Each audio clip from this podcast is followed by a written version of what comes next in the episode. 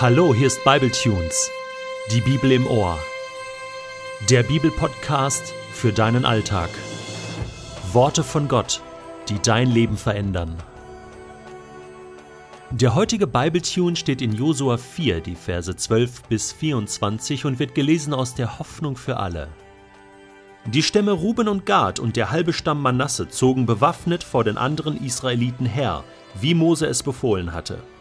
Insgesamt waren es etwa 40.000 kampfbereite Soldaten, die unter der Führung des Herrn in die Ebene von Jericho einmarschierten.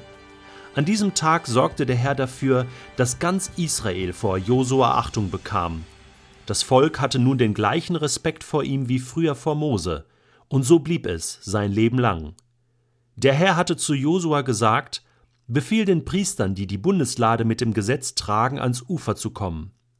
Josua forderte die Priester dazu auf, und sie stiegen mit der Bundeslade aus dem Jordan. Kaum berührten sie mit ihren Füßen das Land, da strömte das Wasser mit gleicher Gewalt wie zuvor, und der Jordan trat wieder über die Ufer. Dies ereignete sich am zehnten Tag des ersten Monats. Das Volk schlug sein Lager bei Gilgal auf, an der östlichen Grenze des Gebietes von Jericho. Dort errichtete Josua ein Denkmal aus den zwölf Steinen, die er vom Jordan hatte mitbringen lassen. Er sagte zu den Israeliten Wenn eure Nachkommen euch eines Tages fragen werden, was diese Steine bedeuten, dann sollt ihr ihnen erklären Hier hat Israel trockenen Fußes den Jordan durchquert. Denn der Herr euer Gott hat diesen Fluss vor euren Augen aufgestaut, damit ihr hindurchziehen konntet, so wie er euch damals einen Weg durch das Schilfmeer gebahnt hat. Er tat es, um allen Völkern der Welt seine Macht zu zeigen, und auch ihr sollt dem Herrn eurem Gott zu allen Zeiten mit Ehrfurcht begegnen. Eins steht fest, Gott vergisst nie seine Verheißung. Das, was er einmal versprochen hat, das hält er auch, ganz gewiss. Auch wenn es manchmal etwas länger dauert. Irgendwann wird das eintreffen und Realität werden, was Gott verheißen hat. Josua und das Volk Israel, sie betreten das verheißene Land. Durch den Jordan hindurch in Richtung Jericho. Das ist historisch. Am zehnten Tag des ersten Monats wird hier sogar tagebuchmäßig festgehalten. Aber Moment mal, das verheißene Land, wem wurde es eigentlich verheißen? Abraham, richtig. 1. Mose 12 können wir das nachlesen. Da verspricht Gott dem Abraham dieses Land. Abraham selbst konnte es mal besuchen. Abraham selbst hat dort eine Grabstätte gekauft für sich und seine Frau. Aber er hat die Erfüllung der Verheißung nie erlebt. Es war ein Versprechen, es war kein leeres Versprechen, aber es blieb erstmal bei der Verheißung. Abraham vertraute, Abraham glaubte, Abraham ging los. Aber erst 400 Jahre später betreten die Ur-Ur-Ur-Urenkel von Abraham das verheißene Land. Selbst Mose, der das Volk Israel aus Ägypten herausgeführt hatte, in Richtung verheißenes Land, konnte die Erfüllung der Verheißung nur so knapp sehen vom Berg außerhalb Israels. Und dann ist er gestorben.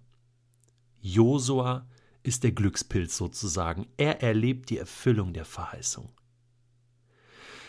Ja, so ist das, wenn wir mit Gott unterwegs sind. Weißt du, was ich mich gerade frage? Wie ich eigentlich über die Verheißung Gottes denke.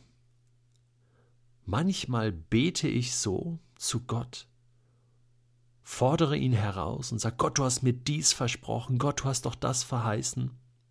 Und ja, das ist richtig, wir sollen und wir dürfen Gott an seine Verheißung erinnern. Und das tue ich auch. Ich nehme dann meine Bibel zur Hand, schlag sie auf und lese Gott die Verheißung, die dort schwarz auf weiß stehen, einfach vor und sage, das hast du versprochen, Gott. Aber weißt du was? Sehr oft vergesse ich, dass Gott Gott ist und ich ein Mensch. Und dass es auch mal sein kann, dass bestimmte Dinge Geduld brauchen und dass bestimmte Dinge, die Gott versprochen hat, erst viel später eintreffen. Es kann sogar sein, dass ich für bestimmte Dinge bete und ich gar nicht mehr erlebe, dass sie eintreffen. Vielleicht erleben das mal meine Kinder, vielleicht meine Enkel, vielleicht die überübernächste Generation. Eins steht fest, Gott hält sein Versprechen, Gott erhört Gebet, Gott wird antworten, aber vielleicht nicht immer so und vor allen Dingen nicht dann, wenn ich es will, wie ich es will. Und das ist mir heute bewusst geworden, als ich diesen Text gelesen habe. So schön das ist für Josua und seine Freunde, für das Volk. Für Abraham war das eine Geduldsprobe. Für Isaak genauso. Für Jakob auch. Sie alle lebten von Verheißung zu Verheißung.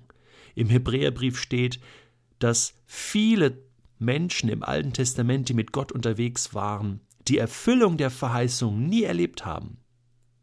Wir sind heute in einer viel besseren Situation. Vieles im Alten Testament hat sich schon erfüllt. Auch die Verheißung, dass Gott einen Retter schicken wird, hat sich in Jesus erfüllt. Wir haben viele Erfüllungen schon erlebt.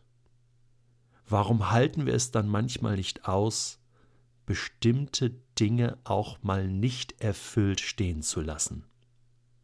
Das ist das, was ich mir heute vornehmen möchte. Gott, du machst das schon richtig. Gott, du vergisst deine Verheißungen nicht, sondern du wirst sie erfüllen. Gott, vielleicht nicht dann, wenn ich das will und wie ich das will, sondern wie du willst. Gott, ich will dir weiter vertrauen. Gott, und selbst wenn ich die Erfüllung von manchen Gebeten nicht erlebe in diesem Leben, so vertraue ich dir trotzdem und weiß, du kommst zum Ziel. Und wenn es erst in 100 Jahren ist, in Matthäus 8,11 steht, ich sage euch, sagt Jesus, viele Menschen aus aller Welt werden kommen und mit Abraham, Isaak und Jakob im Himmel das Freudenfest feiern. Ja, da wird sich auf alle Fälle alles erfüllen.